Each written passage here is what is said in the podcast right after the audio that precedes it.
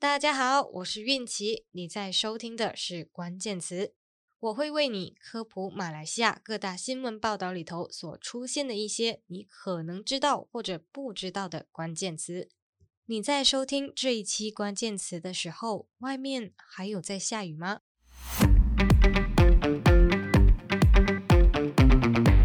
从去年断断续续下到今年的大雨，在去年二零二一年就已经造成了马来西亚半岛多个地区发生大水灾，比如吉兰丹、彭亨、登嘉楼、吉打、雪兰莪和森美兰州，通通都遭殃了。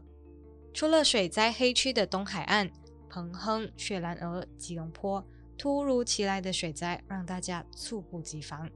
谁会想到出门上班前还好好的家，下班后想要回家却还要游个泳？谁又会想到出门看个 Spider-Man No Way Home，真的就 No Way Home 回不了家了呢？Hello Peter。现在说着可能觉得有点好笑，但是看着水灾实际的情况，却没有人笑得出来，因为这场大水灾不仅仅是破坏了灾民的家。还有整整五十个人在这场水灾中失去生命，至少有五个人下落不明。其实这场水灾可能、或许、maybe 是不会有这么多人失去生命的。但是你看看马来西亚这一些互相推卸责任的政府部门，迟钝的救灾反应，还有水灾后自带拍摄团队，不知道是想救灾还是想作秀的政治人物。根据气象局的预测，马来西亚还会迎来第二波水灾。在这样的情况下，在等到救援之前，难道我们就只能在屋顶上挨冷受饿吗？本期关键词是水灾自救，不要紧张。发生水灾的话，我们应该怎么办？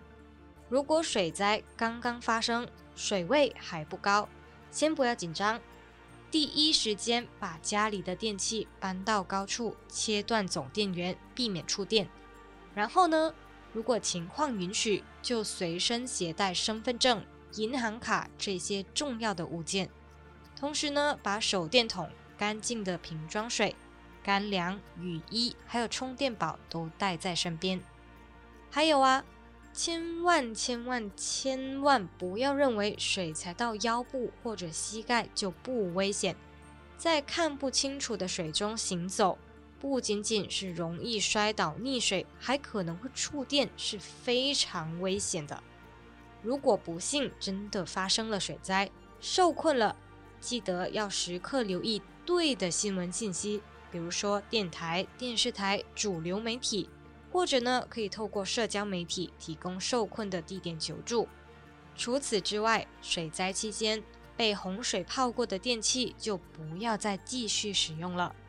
洪水泡过的食物和水，即使表面看起来好像没什么问题，也不可以再吃或者饮用，因为这些被污染过的食品都充满了细菌。